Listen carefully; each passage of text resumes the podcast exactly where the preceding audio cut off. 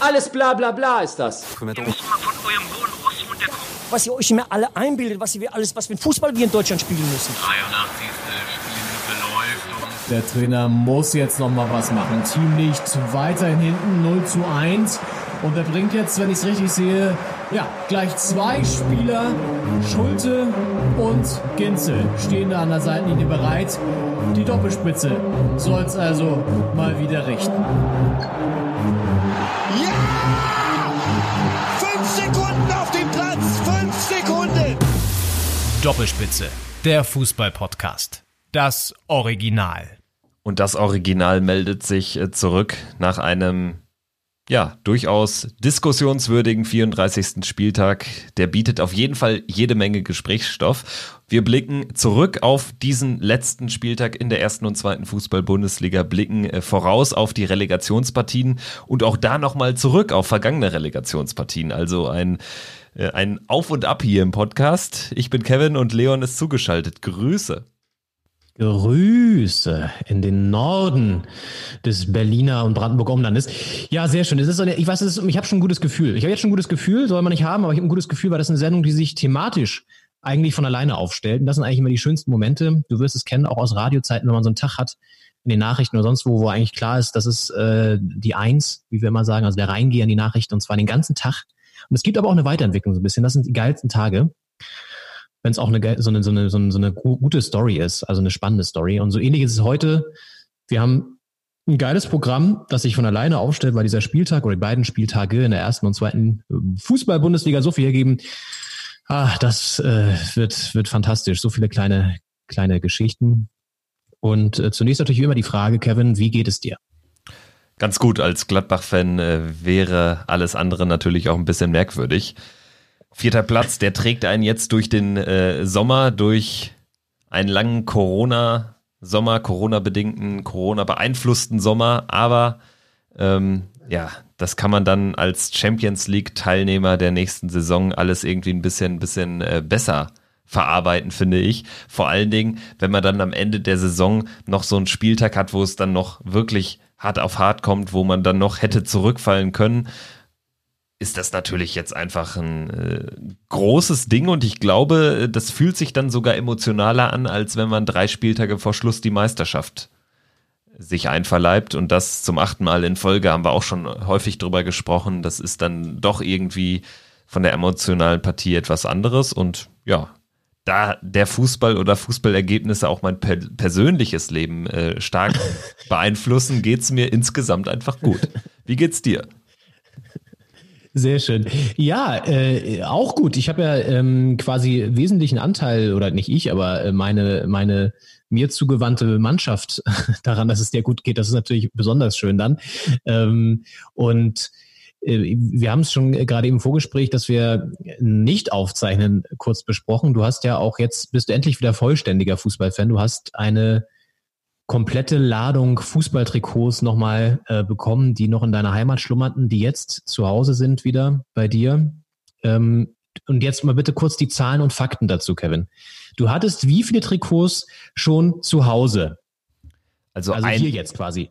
Also hier waren es jetzt so, kann ich jetzt gerade gar nicht genau äh, klassifizieren, sind so 40 bis 50, würde ich sagen, die jetzt hier in Berlin schon in den vergangenen äh, zwei Jahren sich so angesammelt haben, beziehungsweise habe ich meine aktuellen Gladbach-Trikots, die hätte ich da auch dann hierher geschafft, habe dann hier das eine oder andere mir mal äh, dazu gekauft und die Sammlung erweitert und jetzt äh, sind dann eben die Trikots von dem Dachboden in äh, Westfalen auch endlich hierher gekommen. Äh, bedingt durch einen Familienbesuch war das dann jetzt möglich, weil der Besuch per Auto kam.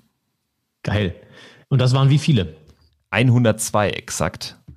Und geil, jetzt ey. bin ich äh, da klar im dreistelligen Bereich. Also ist jetzt die Sammlung endlich wieder vereint.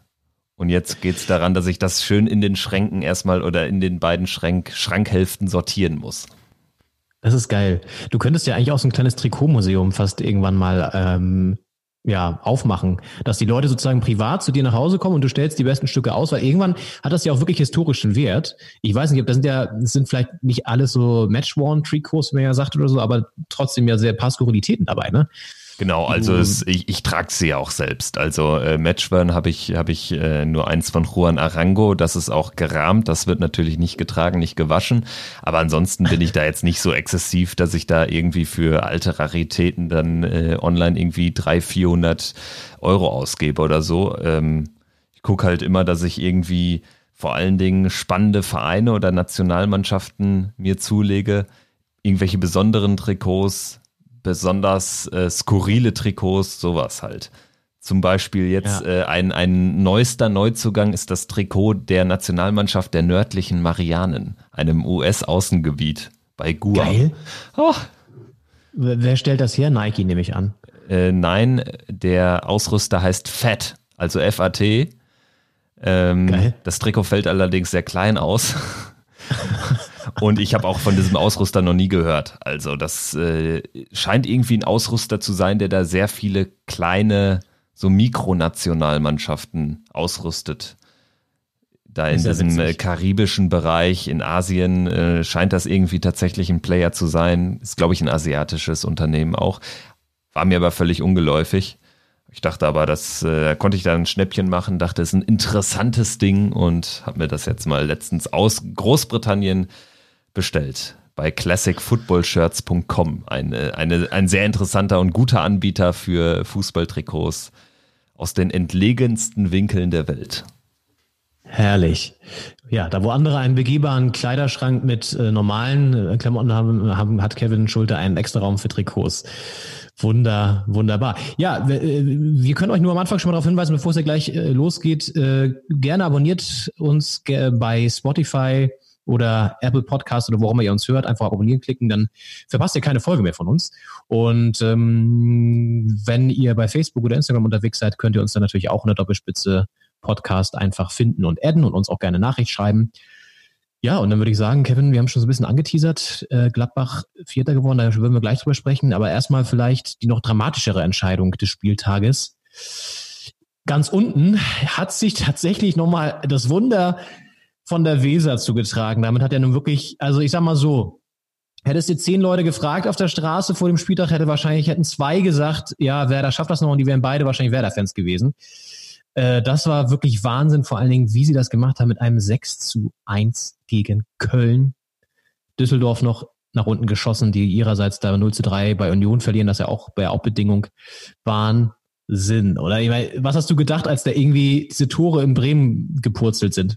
Ja, also mittlerweile, ich glaube, das ist erst seit dieser oder letzter Saison so, dass äh, wenn man jetzt ein Einzelspiel guckt bei Sky, wird einem ja auch während dieser Einzelspiele eingeblendet, wenn irgendwo ein Tor fällt. Tor in Bremen und dann kommt das Ergebnis, das neue Ergebnis. Und ich dachte mir, das gibt's doch nicht. Dann führen die 3-0 nach 29 Minuten. Die Tore 1, 2, 3 sind innerhalb von sieben Minuten gefallen. Dann in der zweiten Halbzeit ist es ein ähnliches Spiel. Binnen kürzester Zeit drei Tore, unterbrochen von einem Ehrentreffer der Kölner. Dann hast du in Berlin die Treffer gehabt für Union 1-0, 2-0, am Ende das 3-0 zu dem Zeitpunkt, wo dann aber auch schon alles entschieden war. Und das Verrückte war ja tatsächlich, dass im Prinzip der Nachmittag war nach 55 Minuten, als Union das 2-0 machte, im Prinzip gelaufen, weil Düsseldorf ja sogar dann noch gewinnen musste. Dadurch, dass das Ja. Torverhältnis äh, äh, dann auch für Werder sprach, äh, war ja im Prinzip der Nachmittag verhältnismäßig früh entschieden. Das hätte man auf der anderen Seite vielleicht eher erwartet, dass vielleicht ähm, Bremen da hinten liegt gegen Köln oder dass Düsseldorf schon 2-0 führt, hätte ich fast für realistischer erachtet als diesen Verlauf. Und das zeigt auch mal wieder, wie kurios letzte Spieltage verlaufen können. Also du hast auf der einen Seite eine Mannschaft mit Köln, die sich abschlachten lässt. Das war wirklich peinlich, muss also es gehören ja auch zwei dazu. Klar, Werder hat einen stabilen Auftritt geliefert, bedingt dann auch dadurch, dass es äh, dann immer wieder frohe Kunden gab aus Berlin, ähm, haben sich dann in Rausch gespielt, aber hätte sich ja nicht jede Mannschaft so abschlachten lassen. Und für Union, den Gegner Düsseldorf, ging es ja um genauso wenig oder viel wie für den ersten FC Köln und die spielen komplett anders. Also es sagt viel über gewisse Mannschaften aus, so ein letzter Spieltag. Und Da fällt mir Ja. zu Köln nichts Positives ein, ehrlich gesagt. Ja, das war so ein bisschen, ich weiß nicht, ähm, Sommerfußball auf die ganz schlimme Art und Weise bei Köln. Und wir haben es ja so ein bisschen noch letzte Woche besprochen. Da haben wir ja gesagt, okay, Werder, Werder Werder wird es eher schwer. Wir haben es eher nicht so prognostiziert. Ähm, dann haben wir aber ja auch gesagt, glaube ich, Union will sich vielleicht nochmal gut verabschieden von den nicht vorhandenen Fans, die man übrigens ja wieder trotzdem gehört hat, weil sie da wieder gesungen haben in der, im Wald. Also hast du sie doch gehört. Und das war, glaube ich, der Fall. Ich glaube, Union hat einfach auch mehr Anstand, hat mehr, hat mehr, ähm, ja, weiß ich nicht, Moral, Biss und äh, noch Feuer, äh, um auch zu sagen, klar, ist bei uns auch alles gegessen, aber wir wollen uns noch äh, am letzten Spieltag auch sportlich und, und, und gut verabschieden. Und das wollte Köln offenbar nicht. Ich meine, die sind ja auch ganz ehrlich nach der Corona-Pause nochmal richtig abgestürzt. Ne? Die können ja froh sein, da nicht nochmal richtig unten reingerutscht zu sein. Ich glaube auch nur aufgrund des Torverhältnisses nicht äh, 15. geworden, sondern irgendwie äh, 14. jetzt oder so, punktgleich. Und also, ja, ohne Worte, wobei man muss auch wirklich sagen, Werder hatte einen starken Auftritt. Ne? Rashica auch mit einer super Leistung, obwohl er einmal diesen Fehlpass da gespielt hat, aber trotzdem auch danach ähm, Tor oder davor Tor, nee, danach glaube ich, oder der Assist oder so. Auf jeden Fall eine starke Leistung von ihm. Und da hast du gesehen, im Vergleich jetzt zum Beispiel zum HSV, zu dem wir ja später auch noch kommen, das war eine Mannschaft, da stand es auch, äh, also da ging es um alles, sie mussten gewinnen und äh, sie haben halt gewonnen. So, und ähm, da war richtig Feuer drinne. Und so musst du es halt machen. Und dann noch ein bisschen Spielglück haben, dass du dann auch so schnell die Tore machst natürlich. Und ja, jetzt ist Bremen ähm, tatsächlich in der Relegation gegen Heidenheim und Düsseldorf muss runter. Düsseldorf, ich glaube, das wäre jetzt so meine These, hat so diese ganzen Unentschieden, haben dir nicht gut getan. Das war so ein bisschen so, ein- so, ein- so, ein- so, ein- so ein Trugschluss zu denken, ja, wir sind ja ungeschlagen häufig, aber äh, es war halt auch immer nur ein Punkt. Ne? Das war wahrscheinlich im Endeffekt so ein bisschen das Problem. Sie waren halt nie wirklich richtig kacke. Also sie waren Ja. irgendwie immer ganz gut, haben dann auch äh, viele äh, ja, Lobeshymnen durchaus bekommen für gute Auftritte, aber so ein Spiel wie gegen Dortmund am viertletzten Spieltag, wo du dann zweimal in Person von Skripski an den Pfosten schießt, in der 90., in der 90. plus 5, dann den Haaland-Kopfball gegen dich kassierst, solche Spiele killen dich wahrscheinlich am Ende. Ähm, Ja. Da kannst du dir dann wirklich nichts verkaufen. Bremen spielt in Mainz letzte Woche ziemlich blutleer, also das war ein erschreckend schwacher Auftritt. Düsseldorf wiederum wieder gegen Augsburg, ja, respektabel einfach, also konkurrenzfähig. Und dann hatte man natürlich gedacht, ja, das zieht sich jetzt so in den letzten Spieltag, aber jetzt ein wirklich richtig schwacher Auftritt am Ende zu viel. Ähm, und es gab da unter Regie von Uwe Rösler einfach insgesamt gar nicht viele. Also wirklich unterlegen waren sie in den Spielen. Sie haben ja auch insgesamt, glaube ich, unter seiner Leitung nur vier von 15 Spielen oder so verloren. Da ist ein 1-4 gegen Gladbach dabei, vor Corona, und ein 5-2 ähm, oder ein 5-0 bei den Bayern nach Corona. Und ansonsten waren das gute Auftritte, aber sie haben halt quasi nie gewonnen. Alleine, wenn ich, wenn ich an das Spiel vor Corona gegen euch zurückdenke, da führen die 3-0 zur Pause und da kann Hertha noch so willensstark zurückkommen. Du darfst ein 3-0 zu Hause in so einem Spiel, das darfst du nicht mehr abgeben. Und ja, am Ende hätte es ja ein so ein Spiel, eins, einmal zwei Punkte mehr, wo du dann so eine Führung ins Ziel rettest, hättest, hätte ja den Ausschlag gegeben.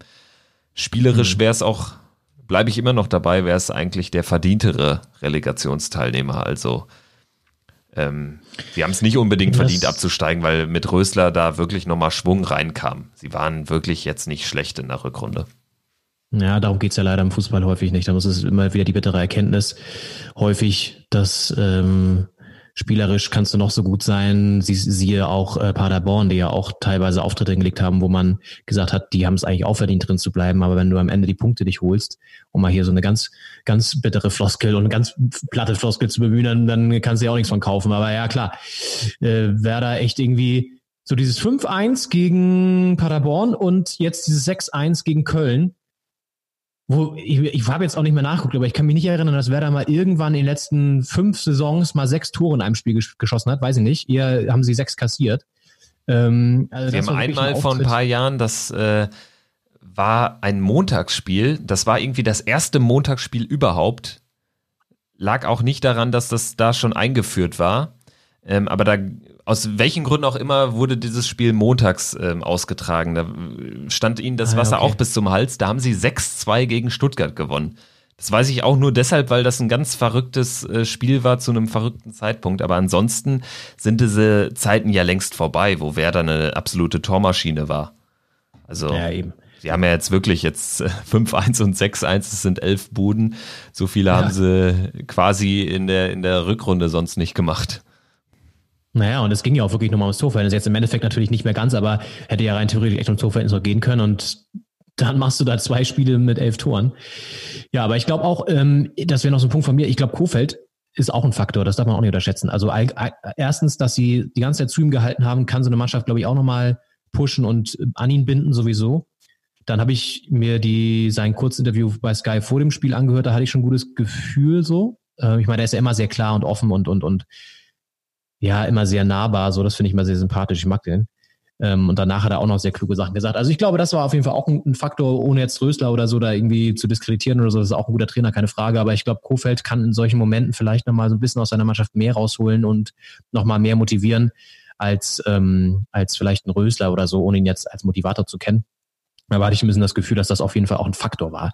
Und der jetzt auch, glaube ich, in der Relegation sowieso haben sie jetzt das Momentum auf ihrer Seite, kopfmäßig. Ähm, gehst du da mit einem, mit einem Erfolgserlebnis rein. Das kann eigentlich immer viel bringen, gerade in solchen K.O.-Spielen. Ja, aber gut, so, das war die, die Geschichte natürlich des letzten Spieltages, kann man eigentlich sagen. Jetzt Werder schafft es noch und bleibt erstmal zumindest in der Relegation. Ob sie in der Liga bleiben, sehen wir dann. Finde es aber auch gut, dass Düsseldorf ähm, an Rösler festhält. Ist für mich äh, die richtige Entscheidung, weil er da jetzt auch einen guten Ball hat spielen lassen. Und ich meine, wann hat es das schon mal gegeben, dass äh, die beiden direkten Absteiger ihren Trainer nicht entlassen? Ist auch irgendwie eine coole Randnotiz. Äh, Baumgart bleibt Trainer bei Paderborn, steht seit heute fest. Und Uwe Rösler bleibt Trainer von Düsseldorf steigen also mit ihren Trainern ab. Das hat es so wahrscheinlich vielleicht noch gar nicht gegeben, aber zumindest in den letzten Jahren nicht gegeben. Ja.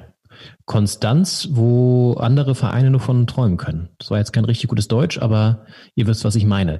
Wenn man so an Vereine wie den Hamburger SV denkt oder wo ich glaube ich auch den Trainer wieder wackeln sehe, weil da reden wir nachher noch drüber, oder auch Schalke 04, die auch eine ganz bittere Saison gespielt haben im Endeffekt. Ja, ähm, dann würde ich sagen, äh, gehen wir mal auf das Spiel, was uns beide wahrscheinlich ein bisschen näher interessiert hat.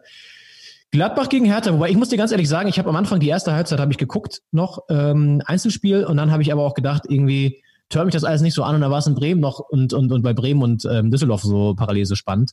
Und für mich ging es ja auch um nichts mehr, wenn man es mal ehrlich sieht. Ähm, haben, haben wir die, die, die Konferenz tatsächlich angemacht. Äh, Ich habe bei Paul Weber geguckt, der uns heute auch nochmal begegnen wird mit seinem philosophischen Einwurf. Da könnt ihr euch mal drauf freuen. Ja, und dann habe ich zweite Halbzeit, äh, haben wir dann tatsächlich nur noch Konferenz geguckt. Ähm, was aus härter Sicht auch, glaube ich, die richtige Entscheidung war. Also war ja in der ersten Halbzeit euch, also ihr habt verdient gewonnen.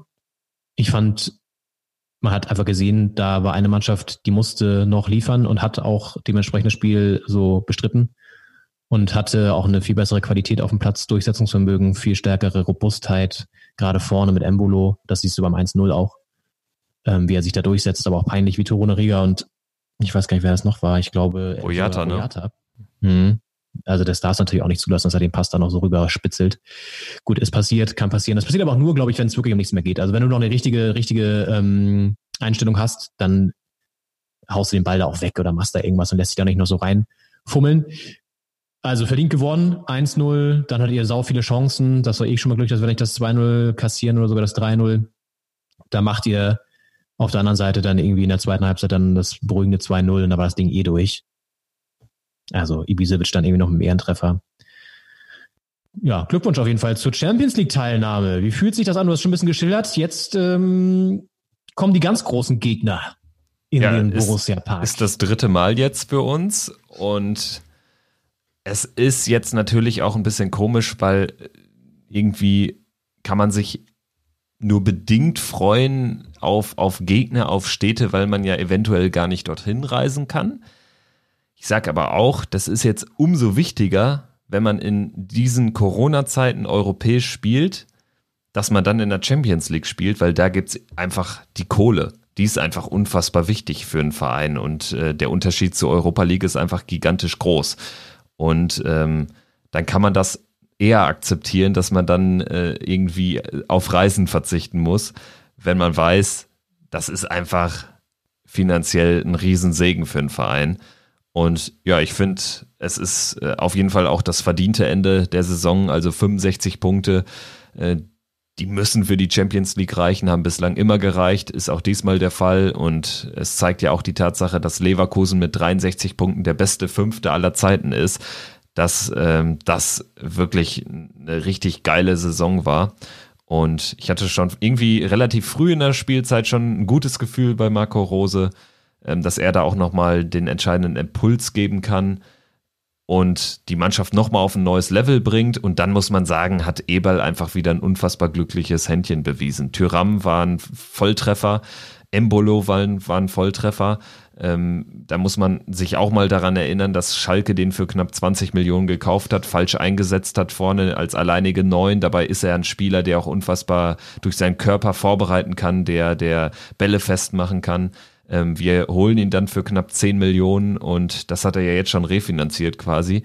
Und dann hast du äh, ja zwei gute Transfers noch getätigt auf den Außenbahnen, äh, Benzebaini und Leiner. Also im Prinzip eine 100% Trefferquote, was die Transfers betrifft. Und dann muss er einfach am Ende sagen, geile Saison, völlig verdient eingezogen in die Champions League und äh, so kann es gerne weitergehen. Ja.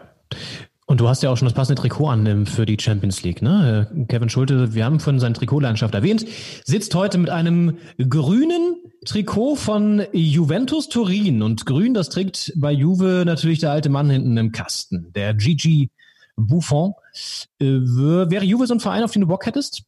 Ja, wir haben ja schon gegen die gespielt, also dementsprechend ähm, muss es nicht unbedingt Juve sein, weil man hofft ja auch immer so ein bisschen auf, auf Abwechslung.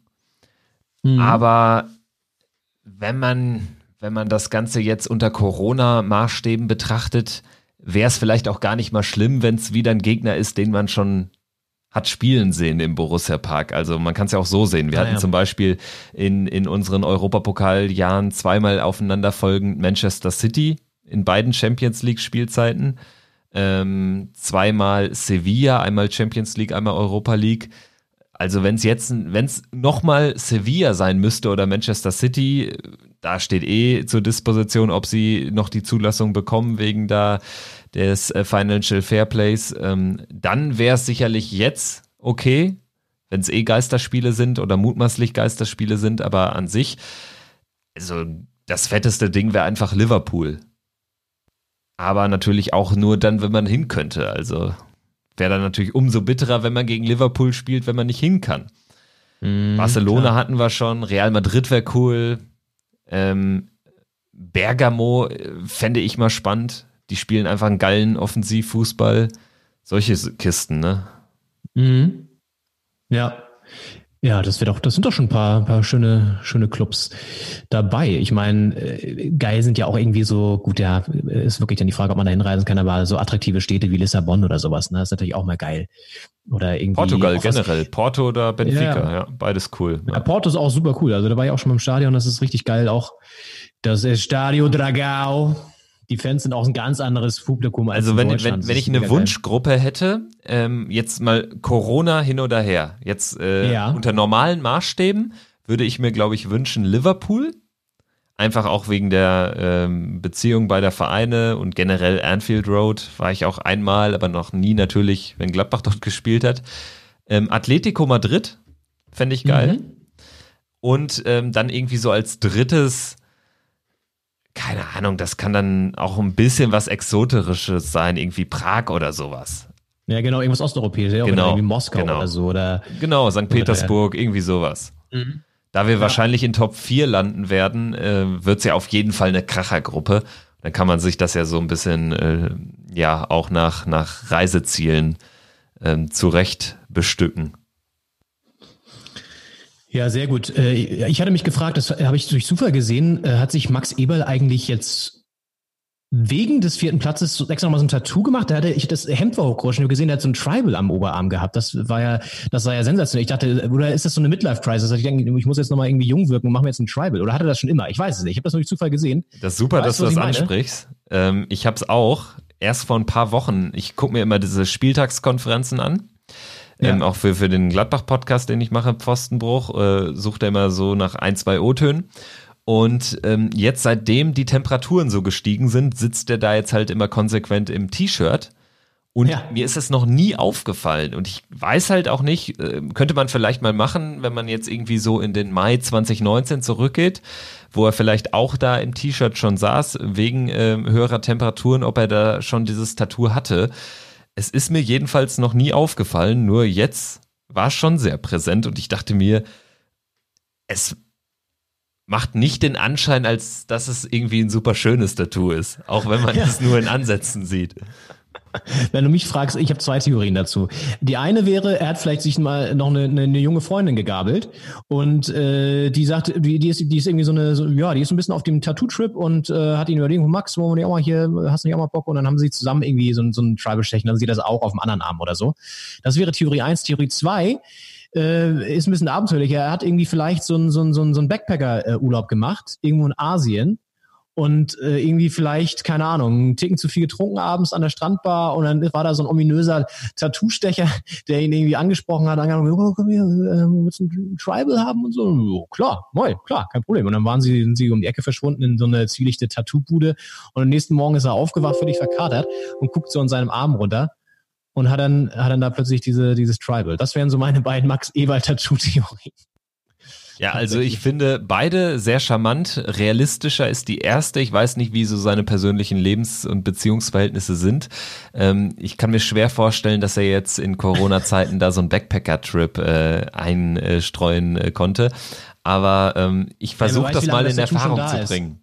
Ja, oder so. Ja, bitte, bitte recherchier das mal für Pfostenbruch. Das wäre, würde ich mal ganz interessant finden, tatsächlich. Ja.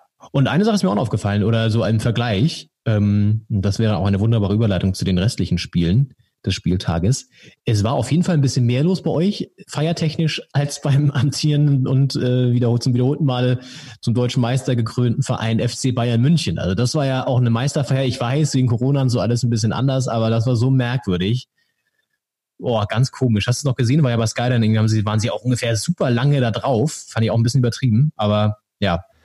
Ähm, ich fand's äh, ziemlich merkwürdig, dass bei Sky 90, der Fußball-Talk-Sendung von Sky am Sonntag, doch wieder arg viel über Bayern gesprochen wurde. Fand ich total äh, kurios, weil ich meine, dass sie Meister äh, äh, werden, das war schon vorher klar. Und was man da analysiert hat, das äh, fand ich irgendwie äh, dem, dem Rahmen nicht, nicht wirklich entsprechend, weil es gab ja andere Themen, die auf der Hand liegen.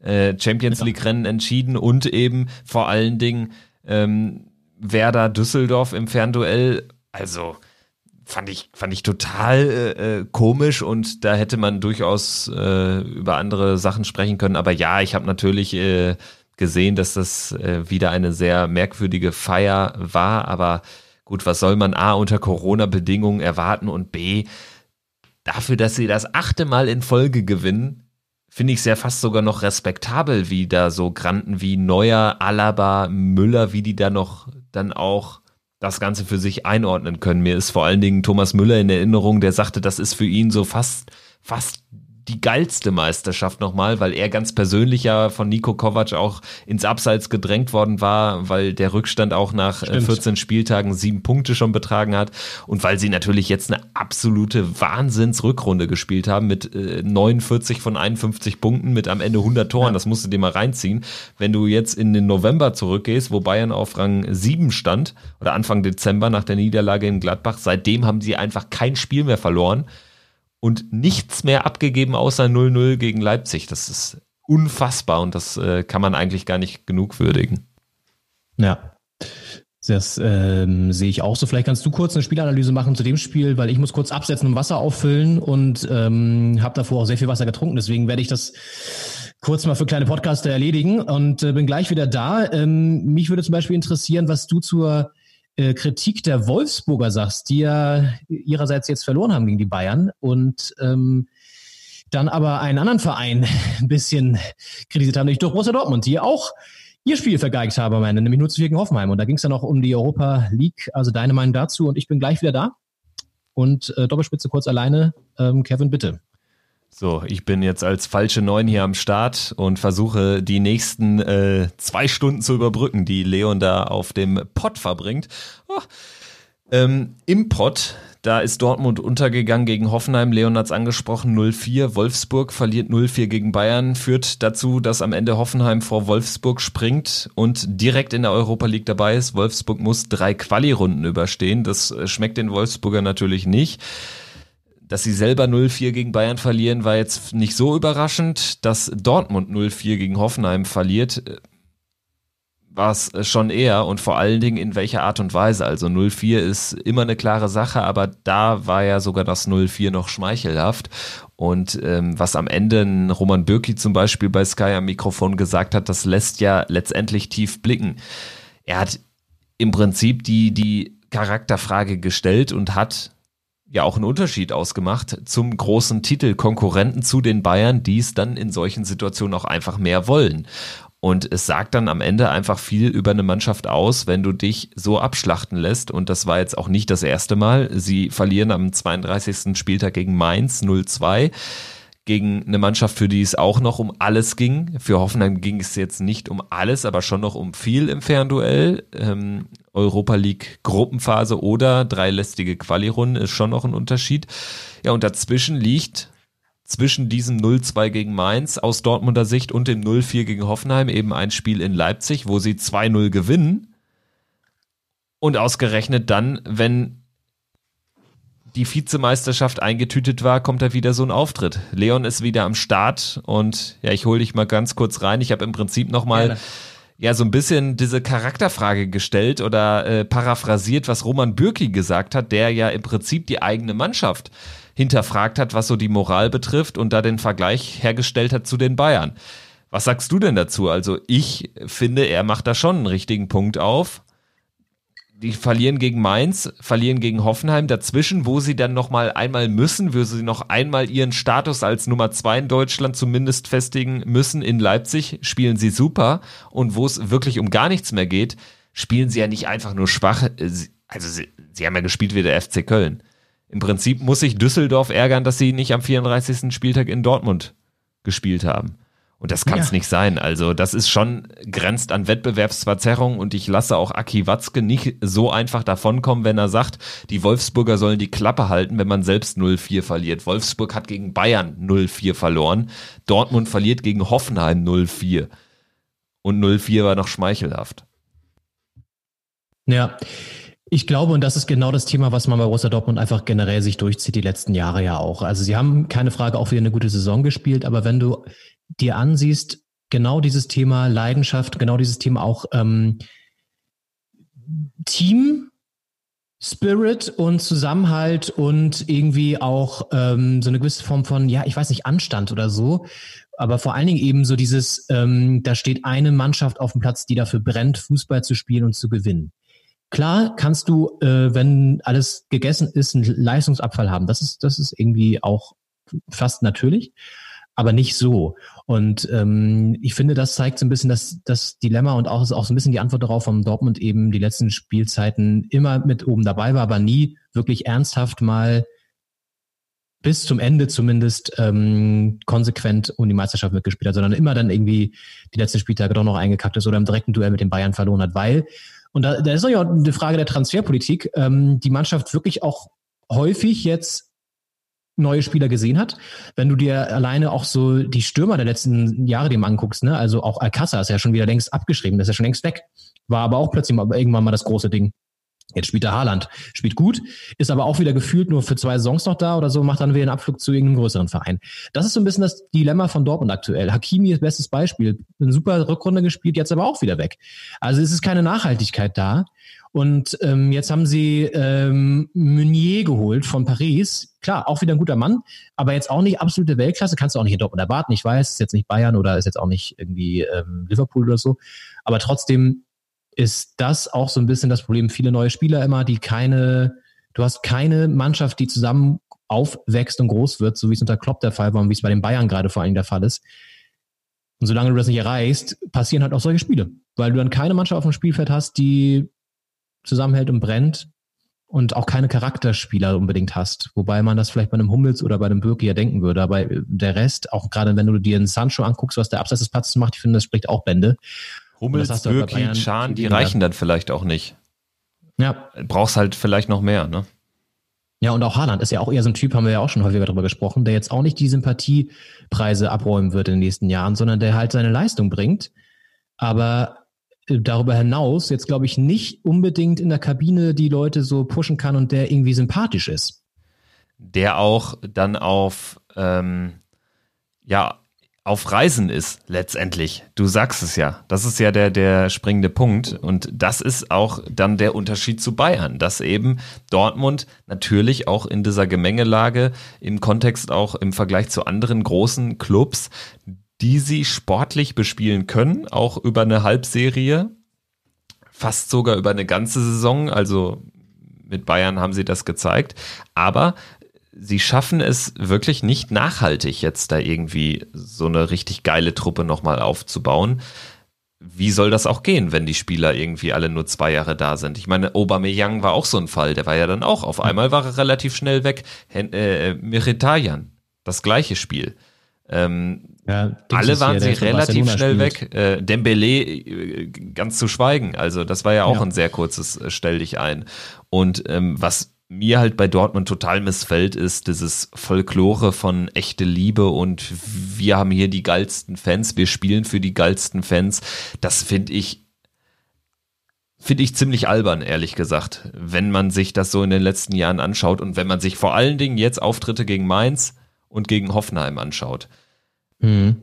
Naja, ich meine, gut, so ein Image hat sich ja fast jeder Verein mittlerweile irgendwie aufgebaut, ne, weil es halt Merchandising-mäßig ähm, quasi Pflicht ist mittlerweile ja, dass du dir irgendwie so einen Slogan auferlegst, ähm, Hashtag Big City Club oder was auch immer oder wir sind Berlin oder wie der Slogan von Hertha heißt, ist ja alles ein bisschen lächerlich.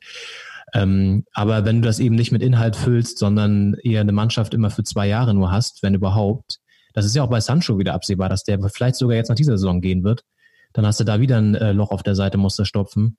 Ähm, das ist ja erstmal klar, äh, wenn man Bayern ist in einer komfortablen Situation, haben es aber auch irgendwie sich über Jahre aufgebaut, haben auch, wenn man sich mal ansieht, wie die zweite Mannschaft performt in der dritten Liga, auch, glaube ich, eine ziemlich gute Zukunft, was so die Jugendabteilung angeht. Ähm, das hast du alles bei Dortmund aktuell nicht. Und das ist, glaube ich, so ein bisschen der Grund auch, warum sie da spielen oder da stehen, wo sie stehen. Auf Platz zwei ist natürlich trotzdem respektabel, aber wo sie, ja, dass sie halt nicht es oben bis nach ganz oben schaffen. So und ähm, aber eine Sache, die mir auch aufgefallen ist, wo du jetzt so Slogan sagst, das finde ich so generell auch irgendwie äh, anstrengend.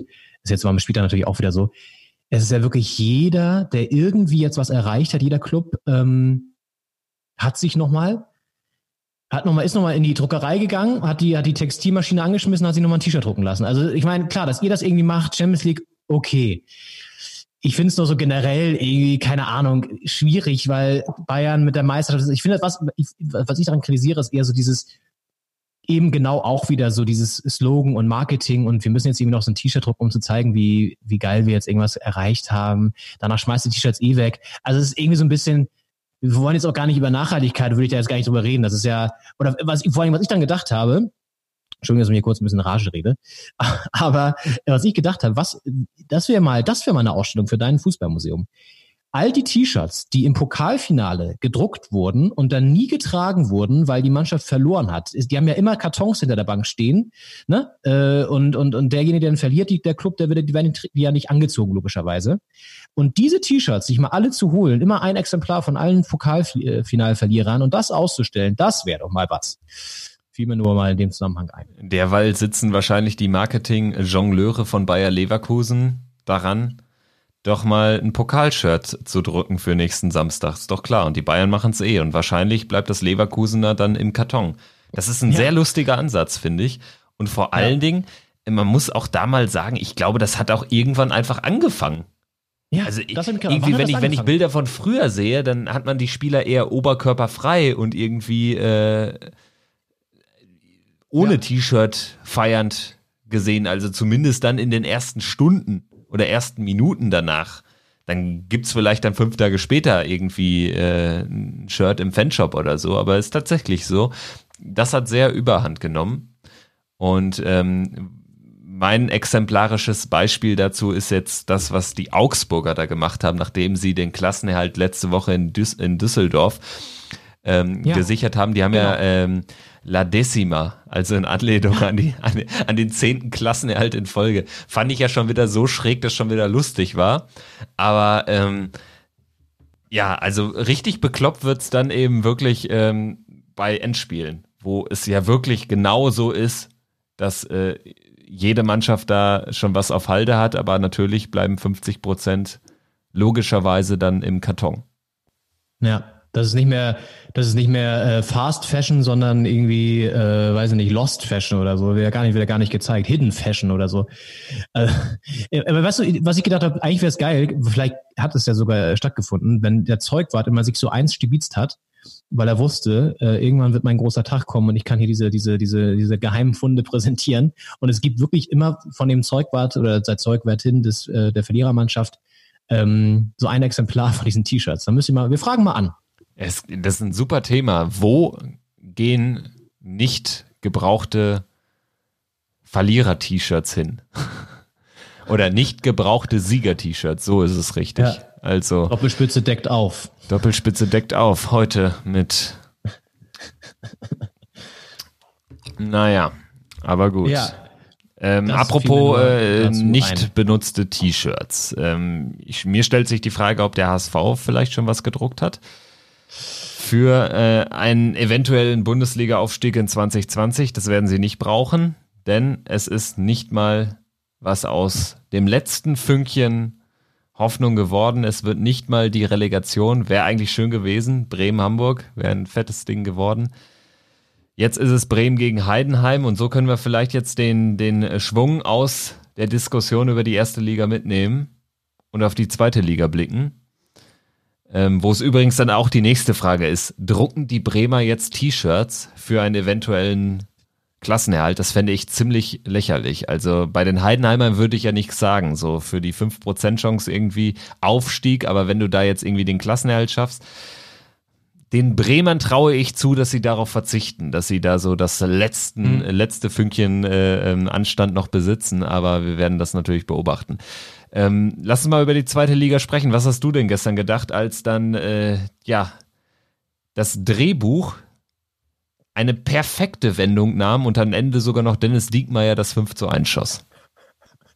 Da habe ich wirklich, da habe ich nur noch gelacht, tatsächlich. Also ich stehe ja dem HSV eh immer sehr äh, ja, kritisch gegenüber. Ich mag den Verein ja eigentlich überhaupt nicht ausgrund meiner, aufgrund meiner persönlichen Biografie im Norden groß geworden und ähm, von vielen HSV-Fans umgeben, die alle eine gewisse Arroganz an den Tag gelegt haben und das immer noch tun.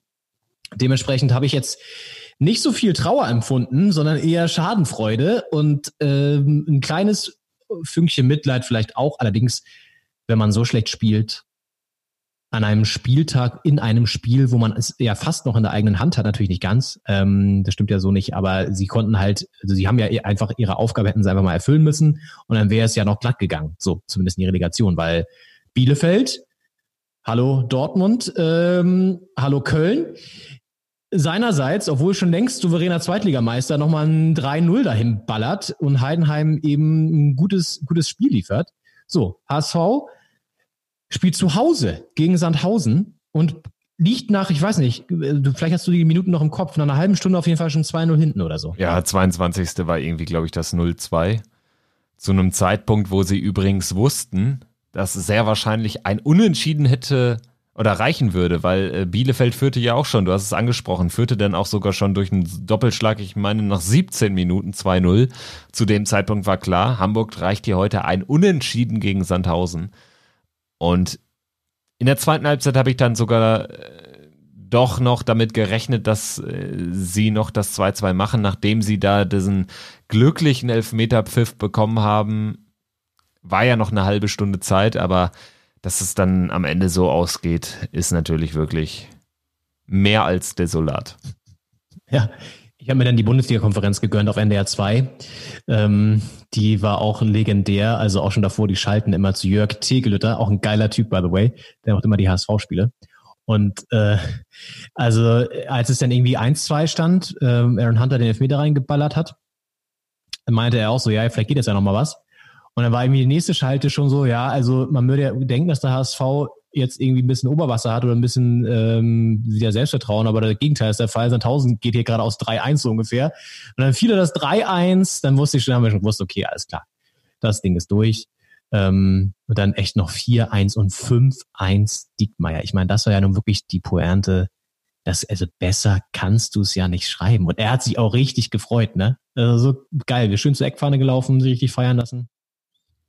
Ich habe bei Twitter gesehen, ein sehr lustiger Tweet von einem, der meinte irgendwie, hätte ein Drehbuchautor ins Drehbuch geschrieben, ähm, dass Diekmeyer das 5-1 macht und danach abgepfiffen wird. Das wäre ihm rausgestrichen worden aus dem Drehbuch, weil zu unrealistisch. Ja. Und äh, das ja. bringt es ja auf den Punkt. Richtig, richtig gut. Und ähm, genau das ist es irgendwie auch, diese, diese, diese, diese typische HSV-Dramaturgie dann auch, ne? Und ähm, Martin Roschitz von NDR 2, der die Bundesliga-Konferenz da moderiert hat, ähm, hat dann danach auch, wirkt ein bisschen aufgeschrieben alles, aber einen ziemlichen Abgesang schon auf dem HSV. Meine Meinung muss jeder Stein jetzt umgedreht werden, geht gar nicht klar, absolute Blamage und so ist ja auch so. Äh, aber fand ich ziemlich krass, dass er das in der Deutlichkeit dann nochmal gesagt hat.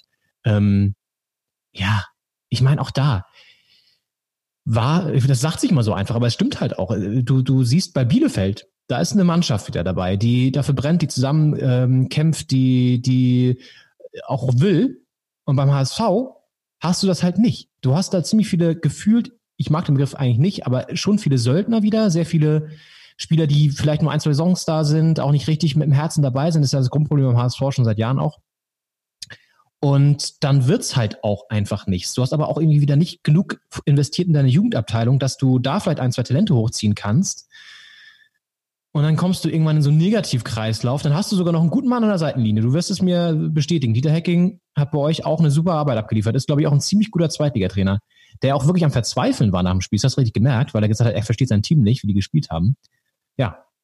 Und dann landest du da am Ende wieder unterm Strich und wirst dann noch von Dennis Diekmeyer aus dem eigenen Stadion geschossen. Also Zumal es ja wirklich nicht äh, viel gebraucht hätte, um zumindest die Relegation zu erreichen. Das ist eine grottige Zweitligasaison gewesen, wenn du siehst, dass der VfB Stuttgart mit 58 Punkten äh, schon vor dem letzten Spieltag zu 99 Prozent aufgestiegen war und dann auch nochmal sang- und klanglos gegen Darmstadt ja. 3 verliert. Das, das passt ja irgendwie wie die Faust aufs Auge. Und wenn du dann als HSV von 34 Spielen in dieser Liga nur 14 gewinnst, dann hast du es auch nicht verdient. Und dann finde ich es am Ende auch, auch korrekt. Klar, HSV hat deutlich mehr Strahlkraft für eine Relegation, für eine eventuelle äh, Bundesliga-Qualifikation als Heidenheim, aber es ist einfach fucking unverdient. Es wäre fucking unverdient gewesen. Und so ist das schon korrekt, dass äh, Hamburg hier nicht noch irgendwelche Rest, Restfunken Hoffnung ähm, auf eine Relegation legen kann.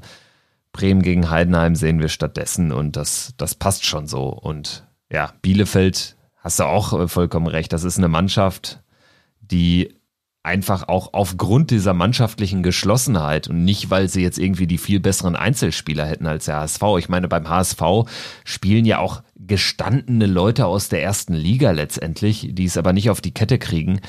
Und ähm, die gehen völlig verdient hoch. Und Stuttgart hat ja auch wirklich, um da nochmal drauf zu sprechen zu kommen, keine gute Saison gespielt und streicht trotzdem am Ende relativ souverän auf. Und die schlagen halt einen SV Sandhausen, für den es um nichts mehr geht, am drittletzten Spieltag 5-1. Hamburg verliert ja, 5-1. Das ist der Unterschied. Das ist der Unterschied.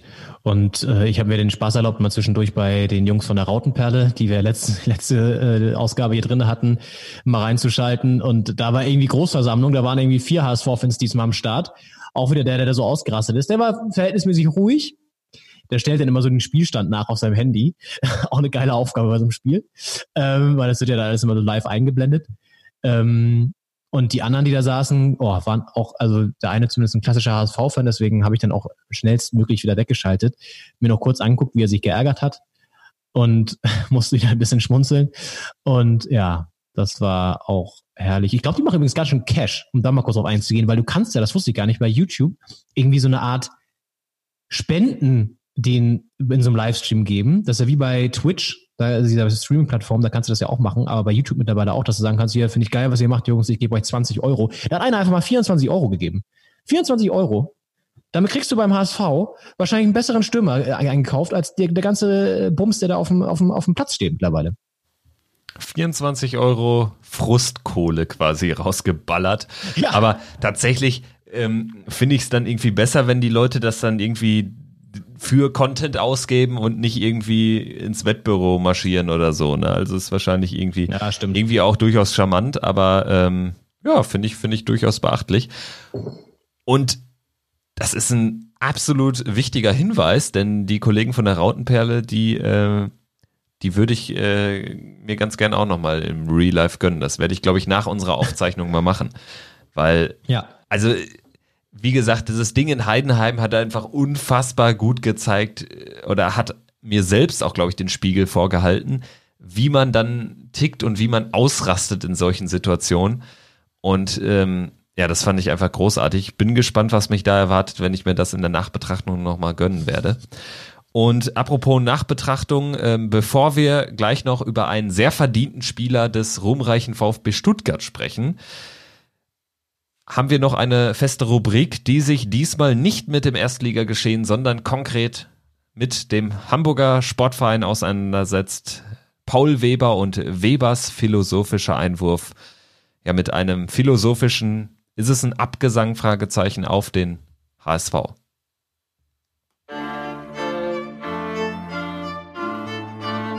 Webers philosophischer Einwurf.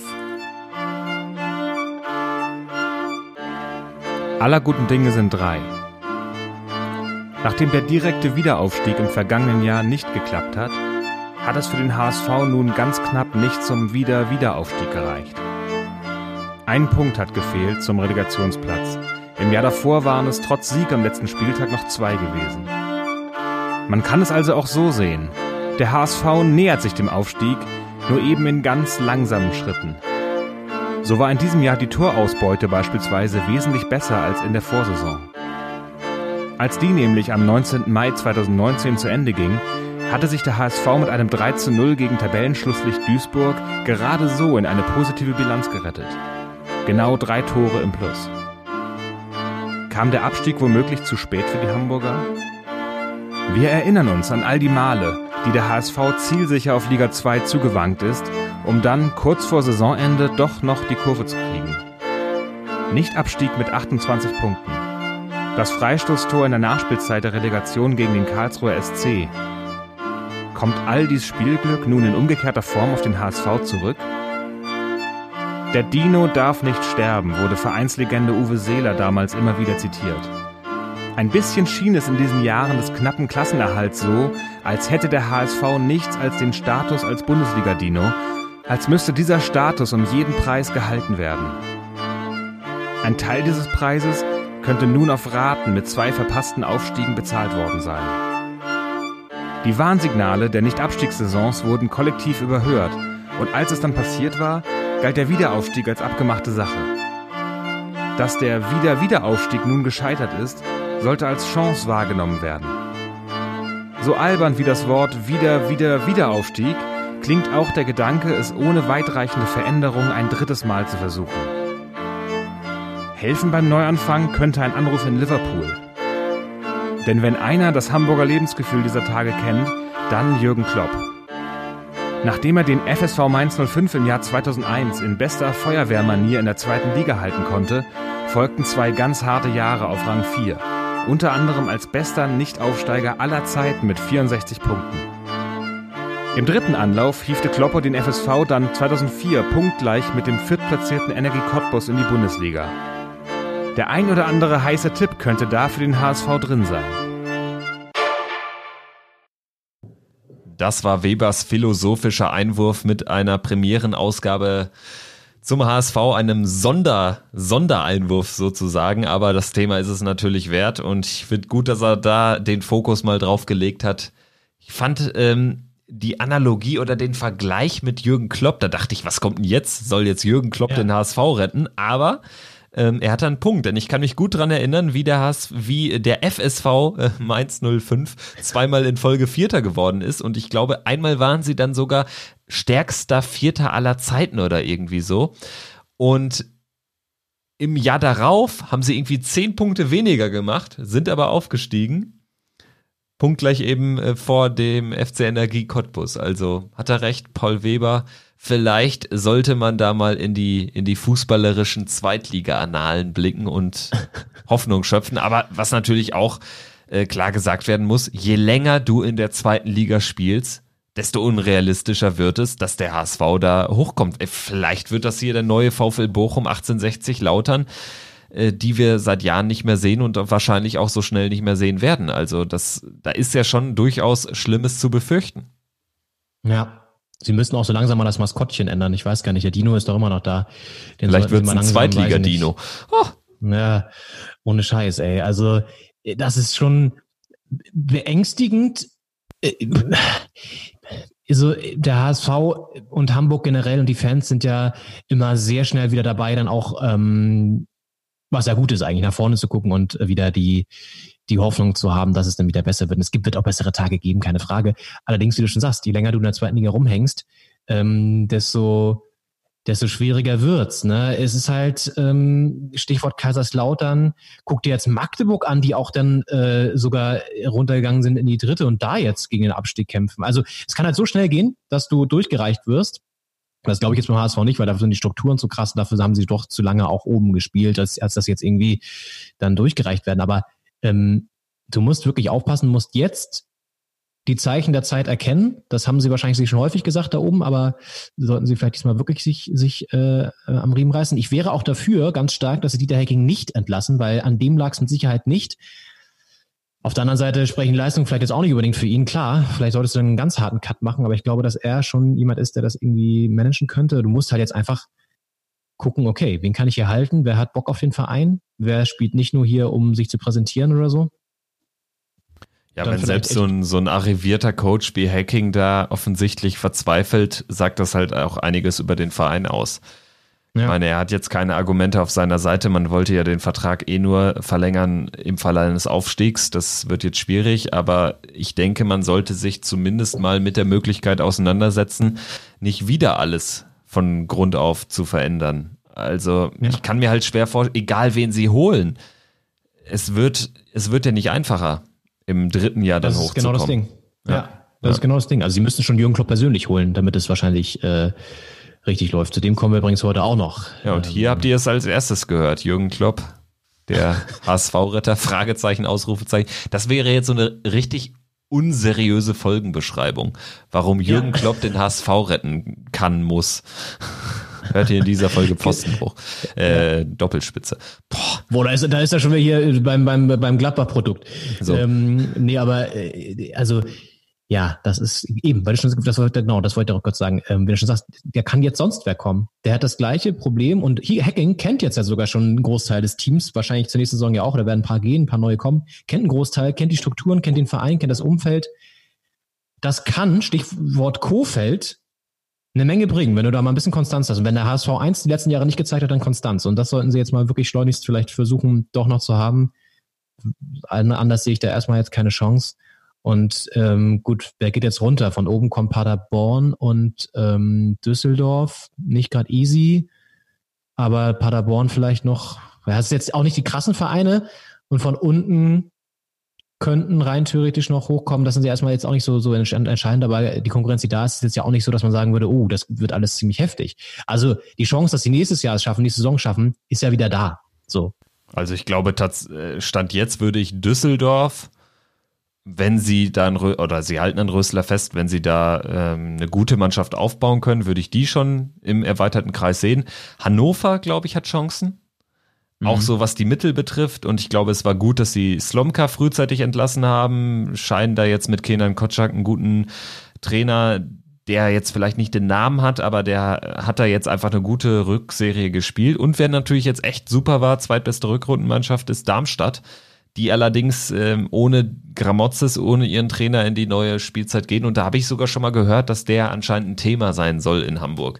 Also wie auch immer. Aber tatsächlich äh, hast du natürlich einen Punkt. Ähm, es wäre jetzt was anderes gewesen, wenn jetzt, ähm, keine Ahnung, Köln und Bremen runtergegangen wären. Ich meine, Bremen kann noch passieren, ja. aber sieht ja jetzt vielleicht auch nicht unbedingt danach aus. Ja. Stuttgart ist auf jeden Fall kein Gegner des HSV in der nächsten Saison. Das liegt ja teilweise sogar auch noch an Mario Gomez. Er hat seine Tore gemacht, auch wenn ich äh, die Anekdote ganz schön finde, dass er, ich glaube, er hat insgesamt 13 Tore gemacht diese Saison. Sieben Tore haben gezählt und sechs wurden durch den VAR zurückgenommen. Und äh, sowas auch in seinem letzten Spiel. Er macht den zwischenzeitlichen Ausgleich äh, für den VfB gegen Darmstadt und ähm, spielt äh, dann beim Stand oder drückt beim Stand von 1 zu 2 auch nochmal einen Ball ins Netz, aber auch da klar im Abseits wird auch wieder zurückgenommen. Also war im Prinzip nochmal ähm, ja, die gesamte Saison in 90 Minuten gepackt. Klar, sie haben jetzt verloren, ist aber auch scheißegal auf Deutsch gesagt. Und ja, Mario Gomez verlässt die Fußballbühne. War dann doch irgendwie alles in allem geiler Kicker, ein geiler Stürmer. Ja, ich glaube, in Erinnerung bleiben werden einige Sachen von ihm. Mir fallen jetzt spontan zwei Dinge ein und einen haben wir sogar noch einen Tonfall Ton, äh, vorliegen. Erstmal sein Jubel, der Torero-Jubel, den er ja eingeführt hat, mit dem imaginären Tuch, den er, das er da immer weggezogen hat, als er die Tore gemacht hat. Und dann natürlich eine Szene, ja, die, glaube ich, ihm so ein bisschen im Trikot hängen geblieben ist, die ganzen Jahre, nachdem das passiert ist dieser legendäre Fehlschuss im Spiel Deutschland-Österreich bei der Europameisterschaft. Ich glaube, es war die Europameisterschaft 2008. Genau, in, in Österreich oder in Schweiz und Österreich. Im sehr wichtigen Gruppenspiel. Wir haben das Ding dann trotzdem gewonnen durch einen Freistoßtreffer von Michael Ballack, aber Mario Gomez ja. hat diese Szene wirklich nie so aus dem Trikot rausschütteln können. Wir hören mal rein in diesen Schockenmoment aus Gomez Sicht. Jetzt kann er schießen, er schießt aber nicht. Und da ist das Tor. Nein, das, das ist doch unmöglich. Das gibt es doch gar nicht. Ja, Mario Gomez Torfail, so hast du den äh, Ton genannt, trifft's ganz gut. Mhm. Ja, das war das Ding, wo er quasi eigentlich nur noch, wie man so schon sagt, eigentlich den Ball nur reindrücken muss und dann irgendwie so komisch an den Ball kommt, dass der über das oder so hoch fliegt und noch geklärt werden kann. Ganz merkwürdig. Also ja, die Szene äh, sind, glaube ich, ist, glaube ich, auf jeden Fall in Erinnerung geblieben. Und bevor wir sein Profil bei Wikipedia, um die, um die schönen Sachen nochmal zu erwähnen, durchgehen, habe ich noch einen zweiten Ton geschickt. Äh, und das wäre so ein kleines Rätsel, wer weiß es aber auch so. Ähm, und das wusste ich zum Beispiel nicht mehr. Aber er hat mal nach einem Spiel einen Gegenspieler, ja, man kann sagen, ziemlich krass beleidigt. Da hören wir mal kurz rein. Ich will auch gar nicht äh, über den sprechen, weil das habe ich gar nicht nötig. Es ist im Fußball so, dass ich wirklich jeden Gegenspieler äh, respektiere, aber dieses Arschloch, es ist einfach ein unfairer Sportsmann. Ähm, er wird noch geschützt vom Schiedsrichter, das ist leider so, aber wie gesagt, man kann nichts machen und wir haben gewonnen. Ich denke, das wird ihm weh genug tun. Ich glaube, ich weiß, um wen es geht. Kann ich mich ah, ja, dunkel dran erinnern? Iron Mike. Iron Mike ja. Franz, ja. Sensationell. Hey. Da haben sich ja. zwei getrof getroffen. Vielleicht sogar, der hat doch beim KSC gespielt, vielleicht war das sogar ein Derby gegen den KSC, ich weiß es nicht, oder? Das war gegen Hertha, kann natürlich auch sein, aber der war ja mal bei uns, ey, oh Gott, Iron Mike. Das wäre mal bei einer wieder für die Kategorie, was macht denn der eigentlich? Das reichen wir mal auf jeden Fall nach. Ähm, oder weißt du es? Äh, keine mal. Ahnung, also ah, ich ja. glaube, ich habe ihn mal irgendwann mal äh, als Experte in irgendeiner Fußballsendung gesehen, aber was er wirklich macht, kein Plan ist, glaube ich, auch jetzt der, der eher so ein bisschen Prolls, raus aus dem Business. Das wäre auch mal so einer für die Kategorie die größten Prolls der Fußball-Bundesliga. Also ich würde tippen, also nee, ich lege mich fest, der ist, glaube ich, ähm, allein so von sagen wir mal, Türsteher am Ballermann. Ja, wäre nur jetzt gerade aktuell ein bisschen, bisschen äh, äh blöd vom Timing her, aber warte mal, ich gucke jetzt mal ganz schnell und -huh. Ah, stimmt. Im Mai 2018 übernahm er die Leitung der Lizenzspielerabteilung des 1. FC Magdeburg. Seit Anfang 2016 unterstützt Franz bereits im Rahmen seines dualen Studiums Sportmanagement den 1. FC Magdeburg als Assistent der Geschäftsführung. Und genau da verorte ich ihn jetzt dann doch irgendwie halbwegs richtig, denn äh, letztes Jahr war ja Magdeburg noch in der zweiten Liga und da war er dann irgendwie das ein oder andere Mal äh, zu sehen bei den Kollegen von Sky. Genau, Mike Franz, stark. Und in der Sommer und in der Sommerpause halt immer auf Mallorca am Ballermann Türsteher. So. So. Ja, sehr gut. Krass, stimmt bei Magdeburg. Naja, gut. Ja, dann lass uns doch, wenn wir eh schon bei Wikipedia-Recherchen sind, nochmal ganz kurz ähm, zusammen das Profil von Mario Gomez durchgehen, weil das hat's wirklich in sich. Oder seinen, seinen Spielersteckbrief ähm, zunächst vielleicht mal. Was ich schon wieder ganz vergessen habe, ähm, da kommt schon wieder eine Trikotsucht, würde ich jetzt mal sagen, ins Spiel. Der Knabe war ja mal für drei Jahre, 2013 bis 2016, beim AC Florenz. Genau, bei der Fiorentina. Und ich habe mir damals, ich wollte immer schon ein Trikot von der Fiorentina haben, weil das ist natürlich ja so ein besonderes Trikot und besondere Trikots, die ziehen mich magisch an. Und äh, dann habe ich mir doch direkt das Fiorentina-Trikot, das violette Trikot mit dem Gomez-Aufdruck und der Nummer 33 geholt. Und Geil. ja, tatsächlich drei Jahre. Das hätte ich jetzt auch nicht mehr gedacht, dass es so lange da war, aber die Zeit war übersät von Verletzungen. 29 mhm. Spiele nur gemacht für die Fiorentina, sieben Tore. In drei Jahren ist das natürlich ja nicht zufriedenstellend. Und vor allen Dingen nicht, wenn man sich die Bilanz danach anschaut. Beziehungsweise ja. er war eine Zeit lang ja eine Saison von der Fiorentina auch ausgeliehen zu Besiktas nach Istanbul und hat dort in 33 Spielen in einer Saison 26 Buden gemacht. Krasse Bilanz. Ja, wurde damit auch Torschützenkönig in der Super League. Damals, glaube ich, hieß sie oder Super League. Ähm, wenn man die Quote sich anguckt, die erfolgreichste Spielzeit auf jeden Fall für ihn. Aber ansonsten, klar, bei Stuttgart groß geworden, bis 2009 da gespielt, immerhin auch in 121 Spielen 63 Tore gemacht, auch ein sauguter Schnitt. Dann bei den Bayern, auch das eine heftige Bilanz. 2009 bis 2013 dann äh, zu den Bayern gegangen und da in 115 Spielen 75 Tore gemacht. Das ist auch gut. Das ist, also das kannst du ja, also, ne? Also es ist schon einer der, der besten Stürmer in den letzten 10, 15 Jahren gewesen, kann man nicht anders sagen. Also ja. ich finde, dass man ihn sogar in der öffentlichen Wahrnehmung häufig unterschätzt hat.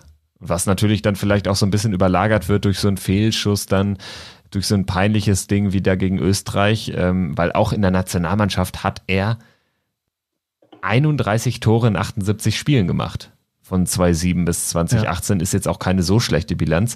Aber er war dann natürlich zum Beispiel auch nicht äh, äh im Weltmeisterkader 2014. Und das ist natürlich dann, dann bist du dann irgendwie dann doch so ein bisschen unterm Radar.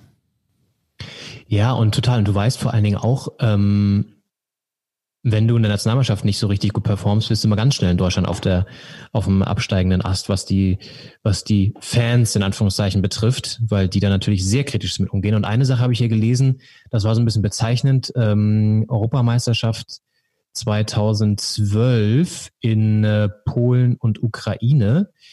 Ähm, nach hier habe ich es mir aufgeschlagen, genau. Da hat Deutschland das Viertelfinale ja noch 4 zu 2 gewonnen gegen Griechenland, das wusste ich auch nicht mehr. Und dann ja das Halbfinale gegen Italien 1 zu 2 verloren.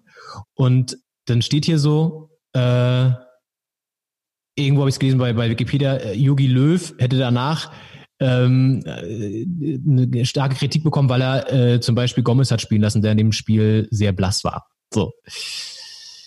Ja, gut, mein Gott.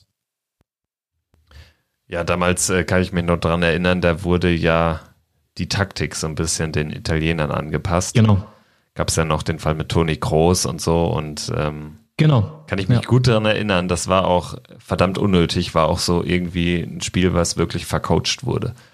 Muss man rückblickend ja, das, sagen. das war das Ding, wo Balotelli noch zwei Buden gemacht hat. Genau, genau. Ja. Naja, Mario Gomez auf jeden Fall, ähm, ja, ein unwürdiger Abschied für ihn natürlich unter Corona-Bedingungen. Karriere zu beenden ist irgendwie dann doch uncool. Äh, trifft natürlich auch auf Claudio Pizarro zum Beispiel zu. Der aber natürlich noch zwei Spiele bekommt und damit würde ich jetzt so ein bisschen ähm, ja den letzten Talking Point ähm, einleiten wollen. Und zwar haben wir jetzt natürlich die Relegationsspiele und vielleicht können wir hinten raus nochmal so einen kleinen Rückblick auf vergangene Relegationsmomente werfen. Ähm, wir haben ja beide aus unseren Vereinsbrillen betrachtet auch unsere Erfahrungen mit Relegationsspielen gemacht.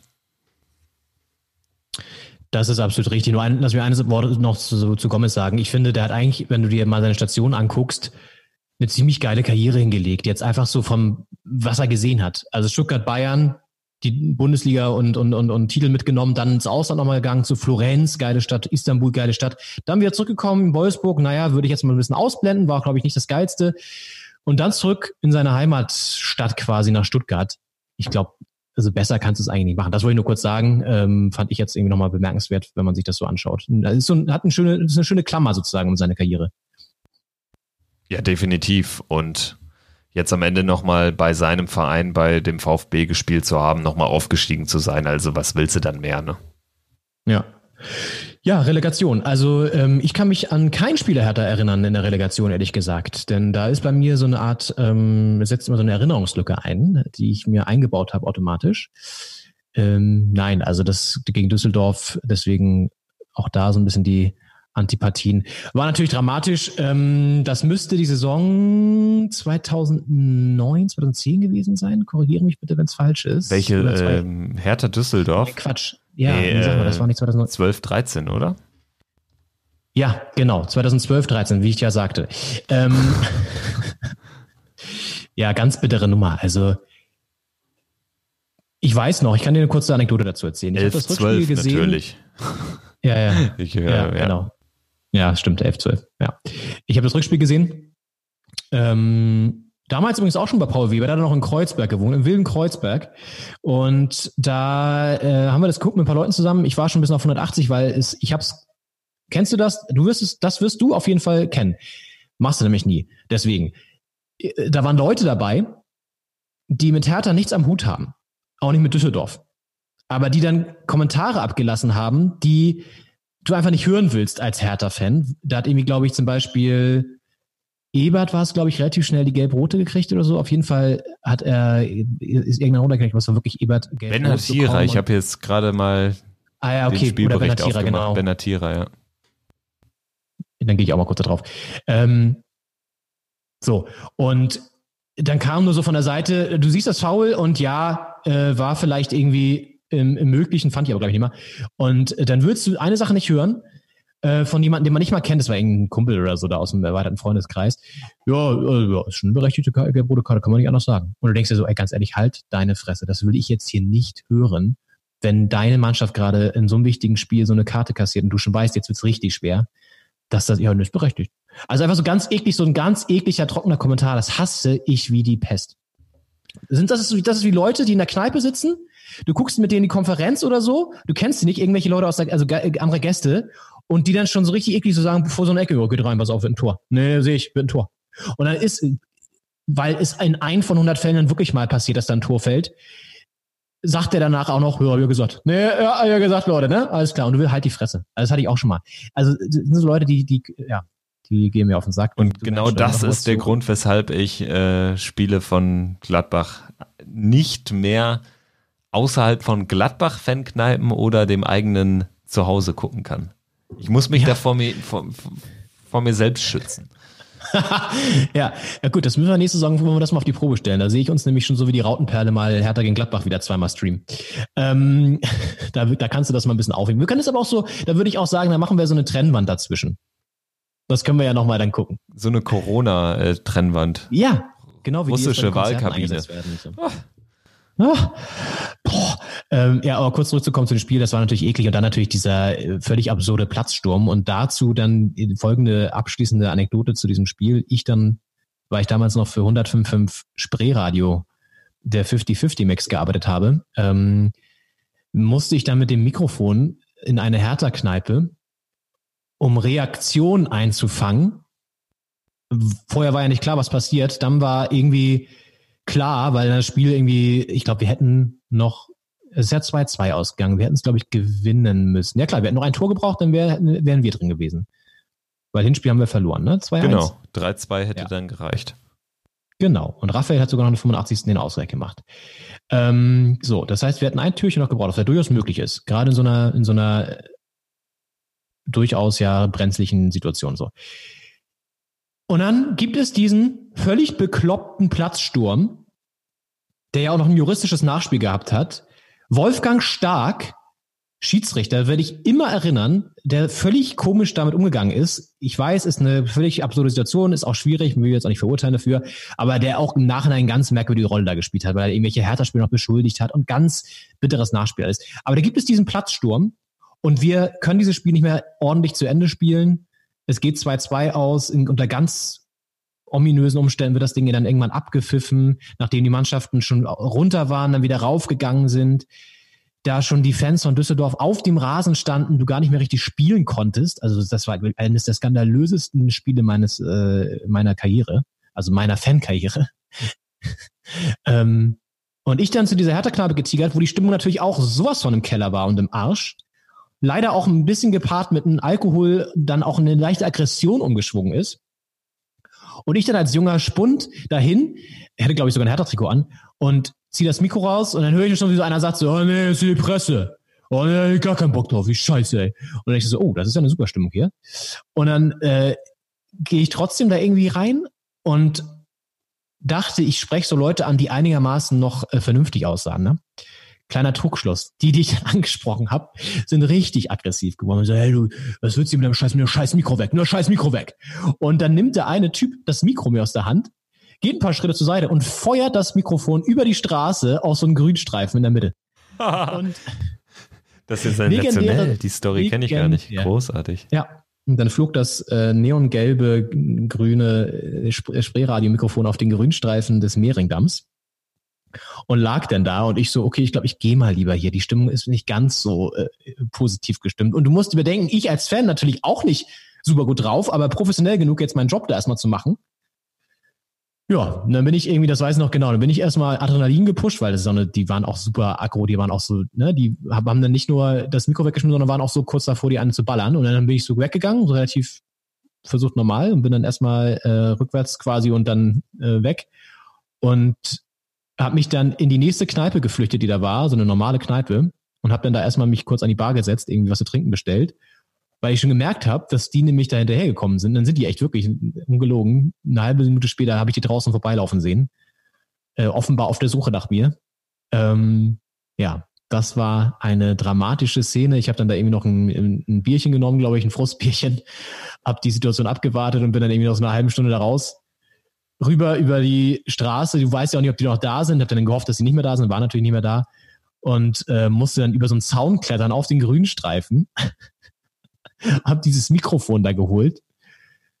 Ja. Ach, das war noch da. Ah, okay. Das Mikro war noch da. Okay, das hast du dann aber erst eine halbe Stunde da liegen lassen. ja. Das wusste ja, ja nicht. Ich wollte jetzt auch nicht sofort rüberjumpen und mich erkenntlich zeigen wieder. Tolle, tolle Geschichte äh, ja. zu einem verrückten Spiel. Ja, mein, mein Relegationsmoment ist jetzt nicht ganz so spektakulär, aber sportlich natürlich schon. Gladbach-Bochum 2011, die Relegation war genau, genau das Jahr davor.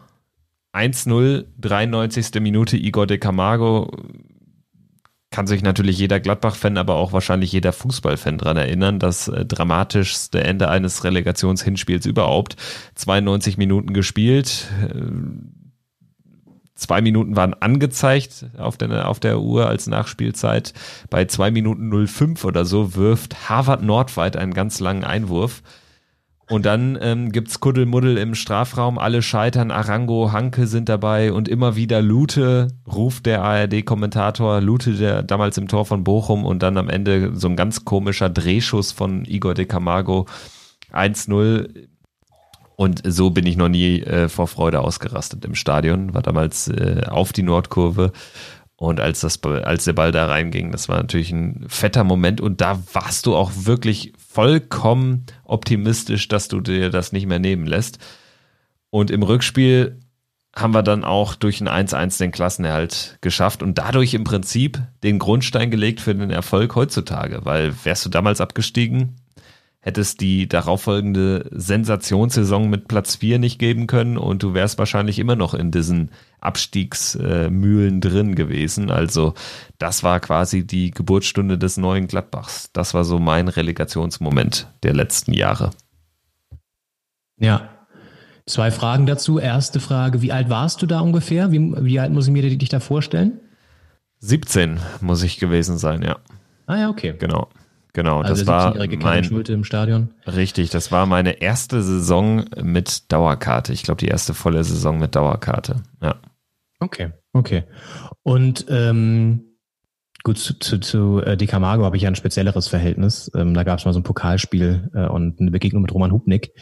Aber ähm, darauf will ich gar nicht weiter eingehen. Äh, ich habe mich nur gerade gefragt, ob äh, unser äh, Bochum Kommentator, über den wir schon mal gesprochen haben, äh, Günter Pohl? Nein, wer war das nochmal? Ähm, weißt du, die werden doch hier letztens irgendwann mal so einen richtig auch heftigen Das war Ton Günther und das war- Pohl, ja. ja, der kein Spiel bisher verpasst hat. Er wird wahrscheinlich ja sogar auch bei dem Spiel anwesend gewesen sein. Logisch, ja. Und hat wahrscheinlich dann auch Lute äh, wahrscheinlich eher nach vorne gebrüllt oder Lute unterstützt bei der Szene. Daran musste ich irgendwie gerade denken. Stimmt, genau, genau. Aber da ist mir kein äh, Kommentarschnipsel bei YouTube bislang überliefert. Vielleicht können wir das nochmal finden. Vielleicht ich bin, besser so. Ja. Ja, ich, ich, ich bin mal gespannt, ähm, wie das jetzt bei der Relegation wird. Das wird ja jetzt auch wieder Ja. ein ganz verrücktes Ding, weil erste Relegation ohne Zuschauer. Ja. Und auch die Story ähm, äh, oder diese Begegnung bietet ja potenziell Gesprächsstoff, wenn du da Frank Schmidt auf der einen Seite hast, Florian Kofeld, beides sehr emsige Trainer, Bremen gegen Heidenheim, irgendwie auch ein Duell der Gegensätze. Das äh, werden wir dann auch auf jeden Fall besprechen in einer unserer nächsten Folgen. Donnerstag das Hinspiel, Montag das Rückspiel. Vielleicht abschließend für heute äh, dein Tipp. Klare Sache Werder oder rechnet, rechnest du ähm, mit passablen Chancen für Heidenheim?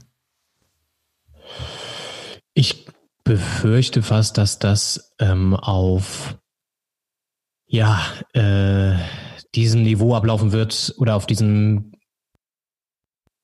ja Umständen wie das Pokalspiel der Leverkusener in Saarbrücken. Also das ist halt das Ding. Ne? Das das wünschst, du- wünschst du dir nicht für solche Spiele unter der Kulisse oder mit der Kulisse zu spielen, wird dann aber der Fall sein. Das wird Heidenheim so ein bisschen, glaube ich, ähm, nicht gerade in die Karten spielen. Ich habe jetzt gerade nochmal geguckt, es gab bisher, wenn ich sie richtig gerade sehe, zwei Duelle bisher, beide im Pokal.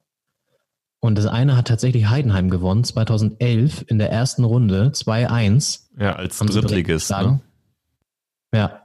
Und das zweite Duell war erst letztes Jahr, 2019, in der zweiten Runde. Da hat Bremen 4-1 gewonnen.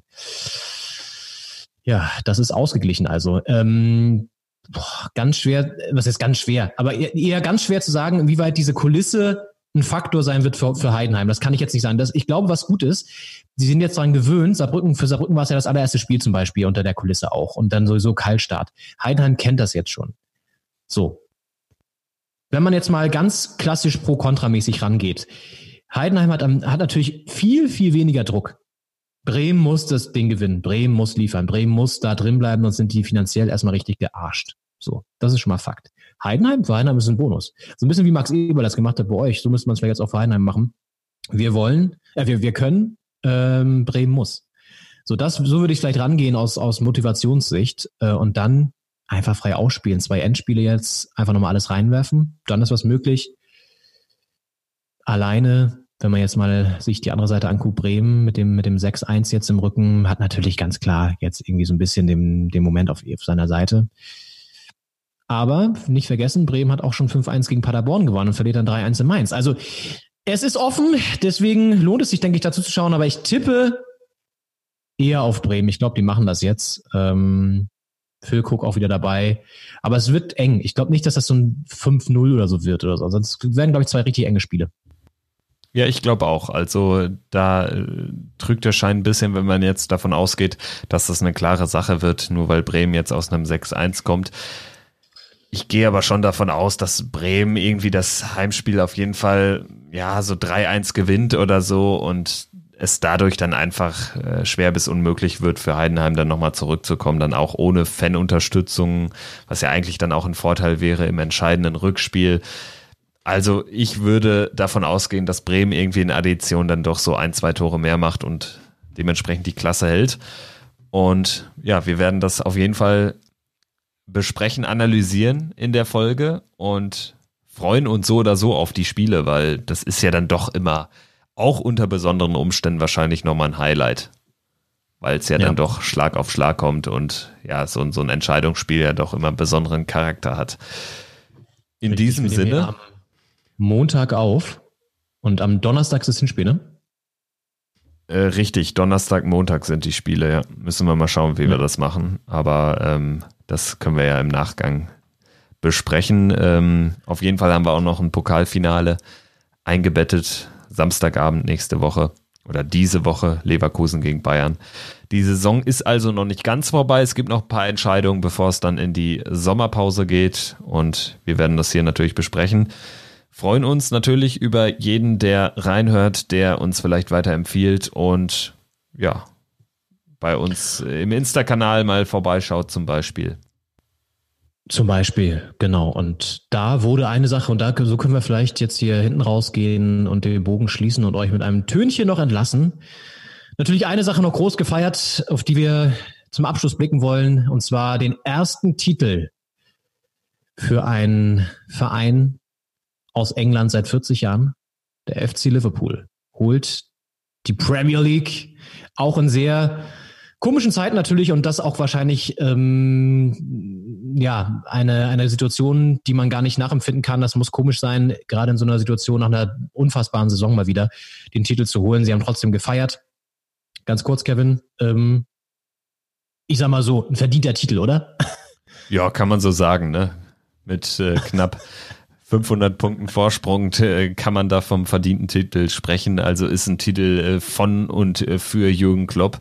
Also er hat einen Riesenanteil und mich freut's einfach auch aus, ja, aus persönlicher Sicht, weil Liverpool einfach ein geiler Club ist. Die haben es mal wieder verdient, 30 Jahre danach und ja, da kann man vielleicht über den ein oder anderen Fehler, Missstand bei der Einhaltung von Corona-Abstandsregeln auch dann mal hinwegsehen oder das dann vielleicht mal nicht ganz so eng betrachten oder in Relation setzen, weil es ist natürlich ähm, brutaler Triumph auch in der Dominanz und ja, vielleicht ist das auch sogar das perfekte Ende, wenn wir einen weinenden Jürgen Klopp die heutige Folge beschließen lassen. Wir haben ja schon häufig mit einem Jürgen Klopp-Ton geendet, mit einem historischen Jürgen Klopp, einem typischen Jürgen Klopp. Und heute ist es dann mal ein, ja, ein quasi heulender Jürgen Klopp.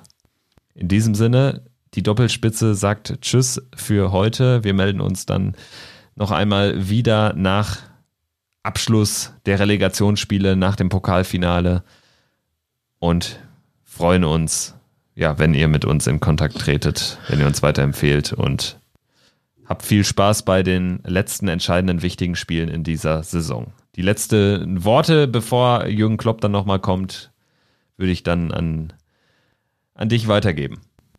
Oh, ist eine große Ehre. Ich vor Jürgen Klopp, das äh, gab es noch nicht so häufig. Nein, ähm, ja, wünsche euch auch viel Spaß bei den entscheidenden Spielen und wir werden natürlich auch nochmal die Saison so ein bisschen Revue passieren lassen in der nächsten Ausgabe. Ist ja einiges passiert, wenn man sich das nochmal in Erinnerung ruft, alleine bei der Hertha, wenn man sich überlegt, dass da vor ein paar Monaten noch Jürgen Klinsmann an der Seitenlinie stand. Alles verrückte Geschichten, da blicken wir nochmal zurück, denke ich, und ähm, wollen jetzt aber einen Gewinner dieser Woche oder der letzten Wochen der Saison zu Wort kommen lassen. Jürgen Klopp im Interview mit Sky Sports äh, England, Großbritannien und ähm, seinen Emotionen nach dem Titel für den FC Liverpool. Macht's gut. Ciao. It's a big moment. I cannot. I, I have no real words to be honest. Um, I, I, it's, it's, such a big moment. I'm completely overwhelmed. I never would have thought that it, that it would feel like this. I had no idea, and um, it's just big. Sorry, gentlemen. Yeah. Um, see you. All the best.